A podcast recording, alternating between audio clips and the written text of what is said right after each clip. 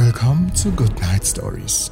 Sci-Fi, Horror und Fantasy-Geschichten für dich zum Einschlafen. Transitlevel Part 1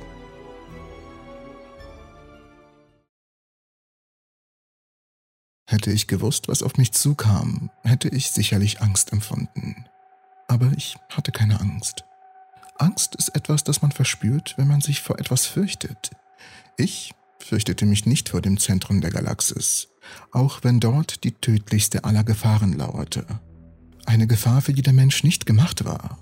Eine Gefahr, wie sie sich ein menschliches Wesen nie und nimmer, auch nicht in den schrecklichsten seiner Träume hätte vorstellen können während die Panoramawände meiner Abteilung rings um mich her den Blick auf das geordnete Chaos des galaktischen Zentrums simulierten und während die Touchscreens auf dem blitzblank polierten Armaturenbrett mit ständig wechselnden Anzeigen die konstante Annäherung an den postulierten Ereignishorizont dokumentierten, grübelte ich sonderbarerweise über Gefühle wie Angst, Tatkraft und Enthusiasmus nach. Nein, Angst hatte ich keine und ein gewisser Enthusiasmus hatte mich schon seit meiner Jugend begleitet, seit jenem Tag zumindest, als ich zum ersten Mal mit den Möglichkeiten programmierbarer künstlicher Intelligenz konfrontiert worden war und mich darauf für das Studienfach Systemwissenschaft entschieden hatte. Was ich aber tatsächlich verspürte, konnte eher mit Freude am eigenen Tun übersetzt werden oder mit der Befriedigung einer ständig fordernden Neugier auf das noch Unerforschte. Die 3D-Displays über meinen Arbeitsplatz in der Mitte des Zentrallabors änderten ständig ihre Anzeigen und vermittelten mir ein abstraktes Abbild der tatsächlichen physikalischen Vorgänge in der chaotischen Umgebung. Gegenwärtig änderte sich der wahrnehmbare Zustand unseres Laborschiffs hin zu einer logarithmisch wachsenden Reihenfolge gänzlich neuer Zustände. Wir bewegten uns nämlich längst schon bedrohlich weit im relativistischen Bereich, und zwar nahe der zu untersuchenden Singularität. Und wir rasten weiter in Richtung des Zentrums, einer solch unvorstellbaren Massenansammlung, wie sie nur im Zentrum einer ausgedehnten Galaxis vorherrschen konnten. Das gigantische schwarze Loch dort draußen war ohne weiteres in der Lage, die nächstgelegenen Sterne und Sterngruppen derart durcheinander zu wirbeln, wie es ein aufgeladener Energy Gear Turbo mit den ehemals leistungsfähigsten Kampfkreiseln in der Beyblade Arena zu tun vermochte. Wir waren sehr nahe an der Ring-Singularität, für ängstliche Gemüter schon viel zu nahe. Aber noch war der kritische Bereich nicht erreicht. Und doch mit jeder relativ verstreichenden Sekunde kamen wir diesem faszinierenden SMBH, dem Supermassive Black Hole und den innersten Ausläufern seiner rotierenden Sammelscheibe näher und näher. Schon seit langem hatte für uns die klassische Physik ihre Gültigkeit verloren. Zeit, Raum und Geschwindigkeit folgten nun keinen endgültigen Parametern mehr. Unsere Umgebung war praktisch nur noch in gegenseitigen Bezügen messbar. Kirsten Irene, die künstliche Intelligenz unseres Laborschiffs, errechnete aus all den sich relativ zueinander ändernden Abhängigkeiten quasi im Millisekundentakt Dutzende von statischen Diagrammen, die sich in nahtloser Folge als dreidimensionaler Film ins Hologramm der Panoramawände projizierte, und so kam ich in den Genuss eines fantastischen Anblicks. Der massereiche Teil der Galaxis hier schien sich beständig zu verformen, so als betrachtete man sein eigenes Abbild in den bewegten Wellen eines Bergsees. Die durch die immense Schwerkraft angesaugten und nahe vorbeiziehenden Sterne zeigten nicht länger mehr ihre ursprüngliche Kugelgestalt. Sie schienen sich zu dehnen und zu verformen. Sie zogen sich in die Länge, wie von innen herausleuchtende Kaugummis. Es war der bloße Versuch von Kirstin Irene, eine relativistische Wahrscheinlichkeit in verständlichen Bildern darzustellen. Scheinbar stabil dagegen erschien jedoch das irisierende Segment der rotierenden Kreisfläche. Der irrsinnig rasende Schlund eines gigantischen kosmischen Staubsaugers. Das Zentrum einer alles verschlingenden Akkretionsscheibe, aus deren Einflussbereich es für nichts und für niemanden ein Entrinnen geben konnte. Warmer Atemzug streifte mein linkes Ohr und riss mich aus den Staunen. Cleo hatte sich über meine Schulter gebeugt, um sich anzusehen, was mich denn so maßlos faszinierte. Cleo war eine resolute Endvierzigerin mit kräftigem Körperbau und raubeinigen Benehmen. Und seltsamerweise legte sie mir gegenüber eine Fürsorglichkeit, ja fast Mütterlichkeit an den Tag, die sonst niemand an ihr entdecken konnte. Schön, flüsterte sie, als sie registrierte, dass ich sie bemerkt hatte, oder etwa nicht. Ich nickte. Mir fehlten einfach die Worte. Ich hatte mit Gottes Werk antworten können oder mit irgendwas Esoterischem, doch das alles hätte es bei weitem nicht getroffen. Gigantisch, entfuhr es mir stattdessen. Einfach gigantisch. Cleo nickte und richtete sich auf, wobei wir noch nicht mal genau wissen, warum wir noch am Leben sind und ob und wann wir auf welche Art und Weise wieder aus diesem Chaos entkommen werden. Nun mach mal halblang. Ist doch wahr. Sie zupfte ihren bläulich glänzenden Overall glatt und wischte ein imaginäres Staubkorn vom Firmenlogo auf ihrer Brust. Sogar die allmächtige Kirstin Irene hat alle Mühe, unser Laborschiff davon zu bewahren, nicht auf einmal mit mehreren Millionen Gravitationseinheiten von der Sammelscheibe mitgerissen zu werden. Und der Operative Photonenring lässt die Sterne verblassen, weil er so wahnsinnig viel Energie verheizen muss, damit er imstande ist, uns beständig in so etwas wie einer konstanten Blase der Eigenzeit zu halten. Ich ergötzte mich an ihrem verblüfft wirkenden Gesichtsausdruck. So kannte ich unsere Kollegin gar nicht. Sie war normalerweise forsch und frech und unverschämt. Aber nun staunte sie, beinahe wie ein kleines Kind. Ich weiß nicht, kam es ihr von ihren Lippen. Was gigantischer ist, die Gravitationssenke da draußen, die geniale, aber dennoch irrsinnige Vorstellungskraft unserer hervorragenden Stellaringenieure oder der ganz normale Wahnsinn, der mich veranlasst hat, diesen Job hier anzunehmen. Natürlich war ich dann versucht, etwas zu entgegnen, aber es gibt manchmal im Leben Momente, da ist Schweigen die bessere Antwort. Ein Anflug von Belustigung huschte für kurze Augenblicke über das sonst so ernste Gesicht der harschen Frau.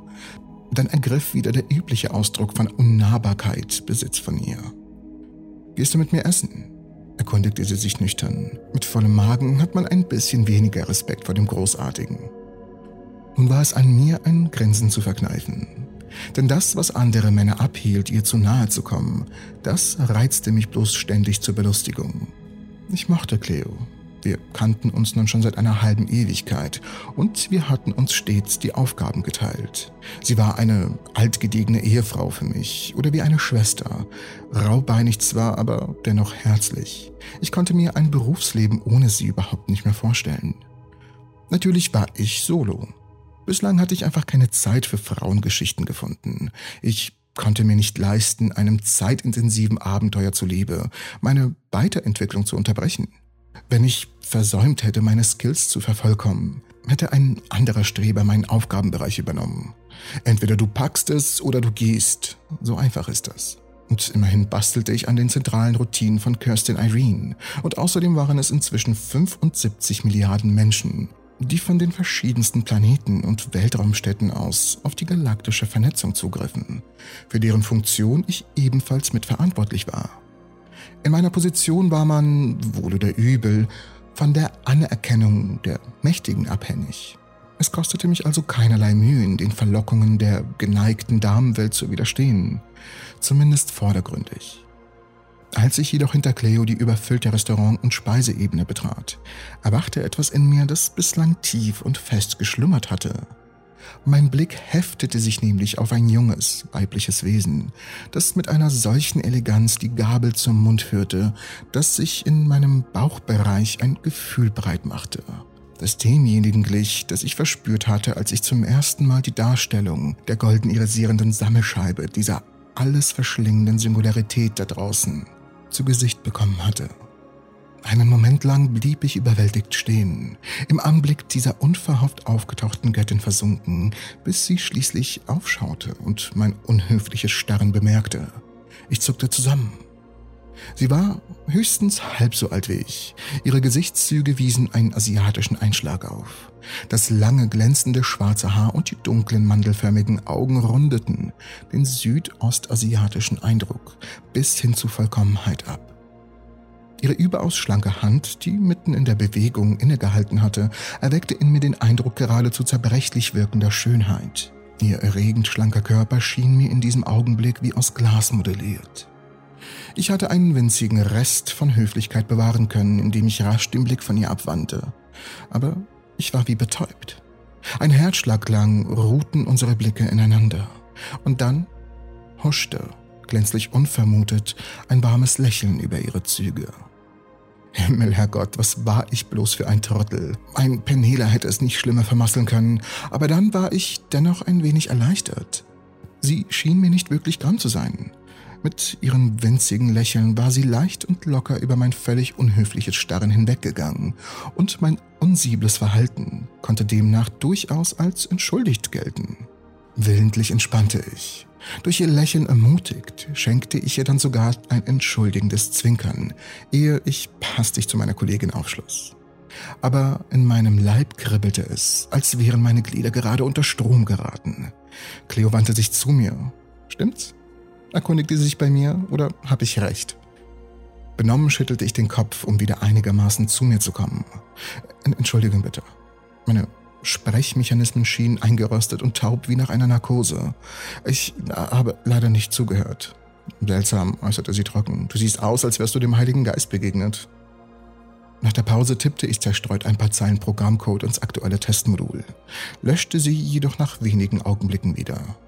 Der Gedankenansatz erschien mir auf einmal nur noch bedingt richtig. Ich schaute von der Tastatur auf. Die Prozessoren von Kerstin Irene lieferten treu und brav alle aktuellen Umgebungswerte auf mein Hologrammdisplay. Gegenwärtig lag die Teilchenenergie der kosmischen Strahlung nur noch bei 9,2 mal 10 hoch 22 Elektronenvolt. Meines Erachtens war das ungewöhnlich niedrig wenn man bedachte, wie viele Pulsare und Quasare in relativer Nähe von der allgegenwärtigen Ringsingularität angezogen worden waren. Aber in dieser Beziehung war ich keineswegs der Fachmann und außerdem war ich im Augenblick einfach nicht in der Lage, mich zu konzentrieren. Vor meinem geistigen Auge sah ich, wie sie ihre Hände bewegte, wie sie die Gabel zum Mund führte. Sie war hübsch, ausnehmend hübsch sogar. Wenn auch keine Schönheit, die man für Make-up-Werbung verpflichten würde, aber dennoch von unwiderstehlicher Anziehungskraft und überwältigendem Liebreiz. In diesem einen vergänglichen Augenblick wünschte ich mir sehnlichst, ein paar Jahre jünger zu sein. Möglichst halb so alt wie ich jetzt war, mindestens aber 15 oder 20 Jahre jünger. Benommen schüttelte ich meinen Brummschädel. Ich durfte mich nicht ablenken lassen. Ich brauchte meine Aufmerksamkeit hier beim Programmieren. Wir hatten nicht unendlich viel Zeit zur Verfügung, denn wir drangen mit jeder Sekunde tiefer und tiefer in den relativistischen Bereich. Die bahnbrechenden Erkenntnisse, die wir aus diesem Experiment gewannen, würden später die Grundlage für ein verbessertes Überlebenskonzept am Rande des Transitlevels darstellen. Unser aller Leben hing derzeit allein von der Funktionsfähigkeit der programmierten Routinen von Kirsten Irene ab. Und meine Wenigkeit hatte die wichtigsten Bereiche ihrer Wartungsroutinen zu automatisieren. Ja, ich war tatsächlich für die Grundlagen ihrer Entscheidungsfindung verantwortlich. Auf mein Know-how kam es an, falls es da unten im wachsenden Gravitationstrichter des schwarzen Lochs irgendwann mal auf jede einzelne Sekunde ankommen würde. Auf interne Sekunden versteht sich. Die externen Sekunden entzogen sich praktisch jetzt schon all unserer Messmöglichkeiten. Eine wichtige Aufgabe, die ich da zu bewältigen hatte. Ein Unding, wenn ich mich nicht beherrschen konnte und meine Gedanken abwandern ließ. Doch dem Superchip, an dem ich hier arbeitete, waren meine Gedanken völlig egal.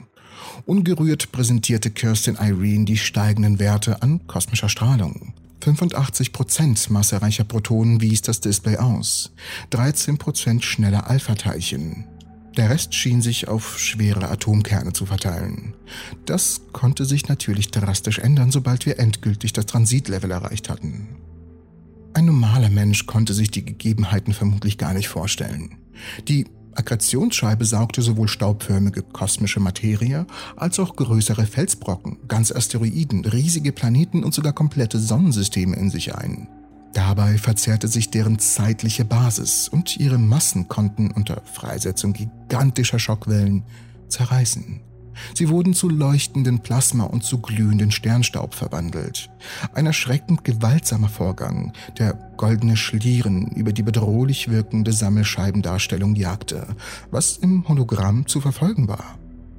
Die rotierenden Segmente der Scheibe kräuselten sich förmlich in einer kosmischen Laola-Welle. Wie schön mochte es wohl sein, sie bei einem derartig grandiosen Anblick in den Arm zu wiegen oder einfach nur mit ihr zusammen über diesen Anblick zu schweigen. Dreidimensionales Rauschen klang auf, die weiblich klingende Stimmimitation von Kirstin Irene.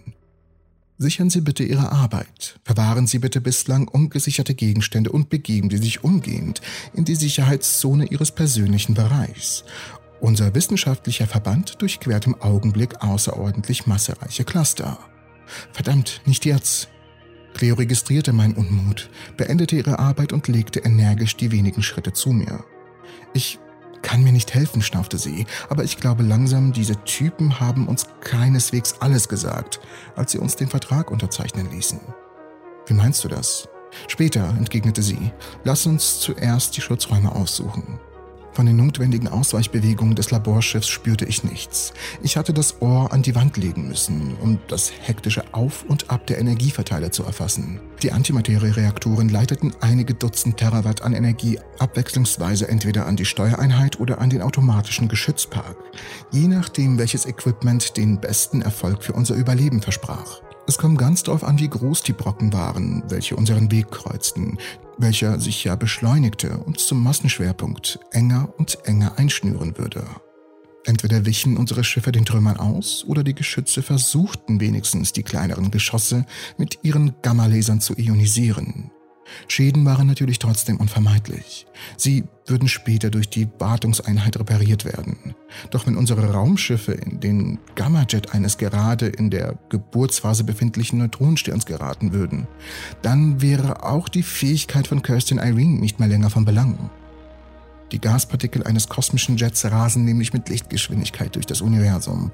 Und wenn sie auf das Rumpfmaterial eines Raumschiffs treffen, dann benehmen sich die Milliarden einzelner Moleküle wie wild gewordene Fusionsbomben. Keine Chance, sie abzuwehren oder ihnen auszuweichen.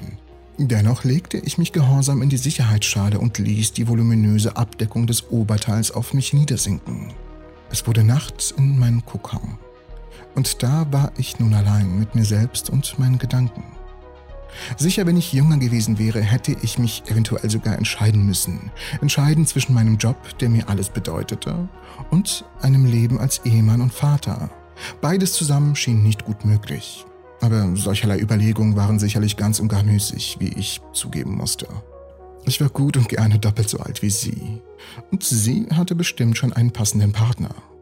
Dennoch war es ein angenehm erregender Gedanke, mir vorzustellen, dass sie sich darüber freuen könnte, wenn ich meinen Job für sie an den Nagel hängen würde. Vielleicht, ja vielleicht, ließ sie sich ja irgendwas organisieren, damit Job und Partnerschaft. Ernüchternd brach ich die unfruchtbaren Gedanken ab und schalt mich einen Narren. Stattdessen versuchte ich mir nun die gewaltige Aggressionsscheibe da draußen vorzustellen. Ihre schiere Masse rotierte wie ein aufgezogener Brummkreisel inmitten der verzerrt dargestellten Materieansammlung voller Gesteinsbrocken, Asteroiden und Resten von Riesensternen, während die Masse des schwarzen Lochs Raum und Zeit in die Länge zerrten und alles und jedes mit einer Masse größer als Null durch den Schwerkraftsog mitgerissen wurde. Was wollten wir hier eigentlich? Hier an der absoluten Todesgrenze des geistig erfassbaren Universums. Welche Erkenntnisse erhofften die hochbezahlten Wissenschaftler zu erringen? Vor allem, woher kamen die horrenden Gelder für unser fliegendes Labor und die Begleitschiffe? Cleo hatte recht. Solche Fragen hatten durchaus ihre Berechtigung, aber sie brachten mich bloß noch mehr durcheinander, während ich die Hände faltete und dem Ende der aktuellen Gefahr entgegenharrte. Als die Abdeckung des Kokons sich schließlich wieder hob, roch meine Unterkunft nach Ozon. Im selben Augenblick machte ich mir auf erschreckende Art und Weise klar, dass wir zu aktuellen Zeitpunkt einem Schwarm ahnungsloser Glühwürmchen glichen, die ein mitleidsloser Wissenschaftler in eine isolierte Thermoskanne gesperrt und dem feurigen Schlund eines aktiven Vulkans überantwortet hätte. Schon allein der Strahlungsdruck hier im Zentrum des Nukleus wäre in der Lage gewesen, uns in flachen Pfützen an die Wand zu klatschen. Und das supermassive schwarze Loch in unserer unmittelbaren Nachbarschaft bog unsere Flugbahn weiter und weiter auf die unvorstellbar mächtige Massenansammlung zu. Allein unser millipetersonischer Temporalmotor war es, der uns die verdammte Hölle vom Hals erhielt, solange, ja solange, er fehlerfrei arbeitete. Aber dafür war Kirstin Irene verantwortlich. Meine Wenigkeit hatte dabei bloß die Aufgabe, die künstliche Intelligenz in ihrer Arbeit zu unterstützen, indem ich ihr half, ihre eigenen Wartungsaufgaben zu automatisieren. Wo, wo war Cleo? Sie schaute doch sonst stets zuerst nach mir. Draußen im Gang roch es ebenfalls nach Ozon, stärker noch als in meinem eigenen Bereich. Wieder hing das dreidimensionale Rauschen unter der Decke, das stets einer Ankündigung von Kirstin Irene vorausging. Mitglieder der GET-Bereitschaft bitte zur Ebene Q13. Mitglieder der GET-Bereitschaft bitte zur Ebene Q13. Briefing vor Ort. GET? Das betraf unsere eigenen Leistungstechniker. Und die Ebene Q13, das war tatsächlich hier irgendwo. Erneut hatte ich ein außerordentlich flaues Gefühl in der Magengegend. Ein alarmierend beängstigendes Gefühl sogar. Vielleicht hatte Cleo recht und wir hatten tatsächlich einen Fehler begangen, als wir uns aufgrund der verlockenden Bezahlung entschieden hatten, den Vertrag zu unterzeichnen. Ich bog um die Ecke und fand meine geschätzte Kollegin unter der Gangdecke hängend, in einem ihrer satinweiß schimmernden Overalls. Sie hatte dort eine Luke aufgeklappt und hantierte in der entstandenen Öffnung herum. Hey Cleo, es drängte mich ein wenig zu sticheln. Hat man dich zum Strippenzieher degradiert? Oder was machst du da oben mit einem Screwboard? Flugversuche, knurrte sie böse. Diese Brain-Giganten in der Zentrale da oben labern erst noch lange herum, anstatt gleich die Wartungseinheiten freizugeben. Ich dichte hier ein Leck ab, durch das meine Atemluft entweichen will. Sie ließ sich an den Gurten entlang aufs Deck nieder und hängte sich an den Screwboard zurück, an den Haftgürtel. Nun schau nicht so verdutzt, knurrte sie. Selbst ist der Mann. Sollte es nicht er heißen, selbst ist die Frau, ich weiß, aber manchmal fühle ich mich nicht besonders dämlich. Vor allem nicht inmitten hochgeschulter Idioten, die nicht einmal die einfachsten Aufgaben einer intelligenten KI überantworten können, ohne dass sie zuvor ein höllisches Durcheinander angerichtet haben. Sag mal, du riechst das doch auch. Was meinst du, Cleo? Den Ozongeruch? Genau, da müssten einige Partikel durch die Abwehr gebrochen sein und das Schiff in relativistischer Geschwindigkeit geradewegs vom Bug nach Heck durchquert haben. Scheint aber alles heil geblieben zu sein. Hoffentlich waren keine Wartungstechniker im Weg. Wo? Hier auf dem Weg zur Kantine? Die etwa im Gänsemarsch Essen fassen wollten. Also meiner Meinung nach sollten wir selbst im Nachhinein noch eine Gefahrenzulage verlangen, und zwar eine verdammt hohe. Auf dem Weg zur Restaurantebene gesellte sich mein alter Freund Jasper zu uns. Er gehörte als Kollege mit zum Team. Heute wirkte er glücklicher und ausgeglichener als zu jener Zeit, in dem wir gemeinsam an dem Programm für die KI gebastelt hatten. Cleo kannte den lustigen Kerl ebenfalls schon aus den Zeiten der Fortbildung. Sie musterte ihn von oben bis unten. Sie scheint die Ehe gut zu bekommen, knurrte sie trocken. Aber pass gut auf deine Augenstern auf, sonst ist er unversehens wieder weg und du klickst dich erneut stundenlang durch diverse Flirtportale. Jasper lachte Cleo offen an, ein freches Lachen. Du hast ja ein Nein zu mir gesagt, äußerte er gespielt vorwurfsvoll. Sonst hätte ich dich genommen und... Hab ich nicht? Doch, hast du. Er schaute mich um Unterstützung heischend an. Stimmt's, Jack? Weißt du, Jasper, antwortete ich vorsichtig, denn ich wollte es mir nicht mit Cleo verderben. Vielleicht hast du nicht deutlich genug gefragt. Er antwortete etwas, aber mit einem Mal konnte ich weder ihn noch das Geschwätz der anderen Anwesenden hören, denn meine Aufmerksamkeit war ganz und gar gefangen von jener Erscheinung, die sich gerade keine drei Schritte vor uns entfernt in die Schlange eingereiht hatte. Sie war es. Gütiger Himmel, ausgerechnet sie. Und sie erkannte mich wieder. Ein Hecheln huschte über ihre Züge, und sie nickte mir kaum merklich zu. Unwillkürlich schnitt ich eine Grimasse, die eigentlich ein Lächeln hätte werden sollen. Ich wollte demonstrieren, dass ich mich über dieses zufällige Wiedersehen freute. Doch als ich mich schließlich wieder zu Jasper umwandte, bemerkte ich, dass er immer noch sprach. Im gleichen Boot, hätte ich ihn sagen. Wenn uns die Sammelscheibe frisst, sind wir alle gleich von unseren Herren. Nur dass du mehr verdient hast als ich. Aber das würde auch nur dann zählen, falls wir dennoch wieder heil nach Hause kommen. Cleo schniefte. Darüber kann ich nicht lachen. Sie hielt ihre Karte vors Lesegerät und Jasper tat es ihr gleich. Ist doch wahr, ereifte sich unser Freund und Kollege. Das Risiko ist doch für alle gleich groß. Es ist also nicht fair, dem einen mehr und dem anderen weniger zu bezahlen. Ich zog meine Karte ebenfalls übers Lesegerät und entdeckte dabei glücklich einen Tisch, der gerade von seinen Gästen geräumt wurde. Jetzt schnell, Jasper, drängte ich. Setz dich dorthin, ehe jemand anders schneller ist.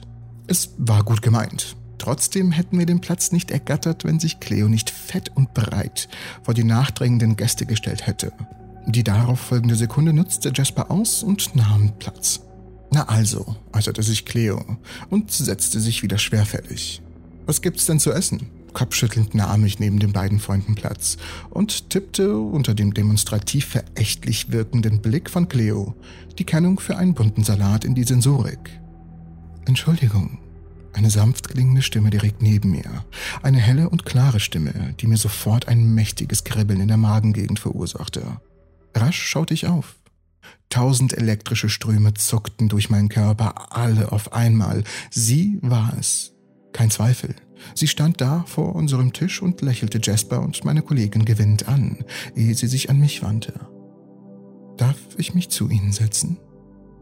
Ich werde bestimmt nicht so schnell sprachlos, aber im ersten Augenblick brachte ich bloß ein Nicken zustande.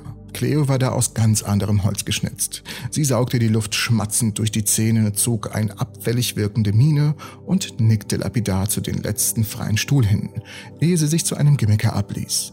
Aber nur, wenn sie unser Programmiergenie hier nicht beißen. Der lockere Ausspruch half mir, mich ein wenig zu fangen. Willkommen in unserer Runde, brachte ich hervor. Wir sind angenehm. Ich, ich, ich meine, ich bin hoch. Naja, setzen Sie sich einfach, ja? Bereitwillig nahm mein inzwischen gar nicht mehr so heimlicher Schwarm die Einladung an und ließ sich formvollendet elegant auf den bereitgerückten Stuhl nieder. Hastig schob ich ihr die Sensorik zu. Sie griff danach, hielt aber dann inne. Ich bin Jasmin, verriet sie uns, ehe sie alle der Reihe nach anschaute. Und ihr seid Cleo, Jasper und Jack. Mir fiel fast die Gabel aus der Hand, doch sie lächelte auf eine unnachahmlich liebenswerte Art während Cleo bloß ein Knurlaut entließ, ehe sie mich bezeichnend anschaute. Schau an, sie hat sich über dich erkundigt. Das hat seinen Grund, bekannte Jasmin freimütig und fing meinen Blick ein.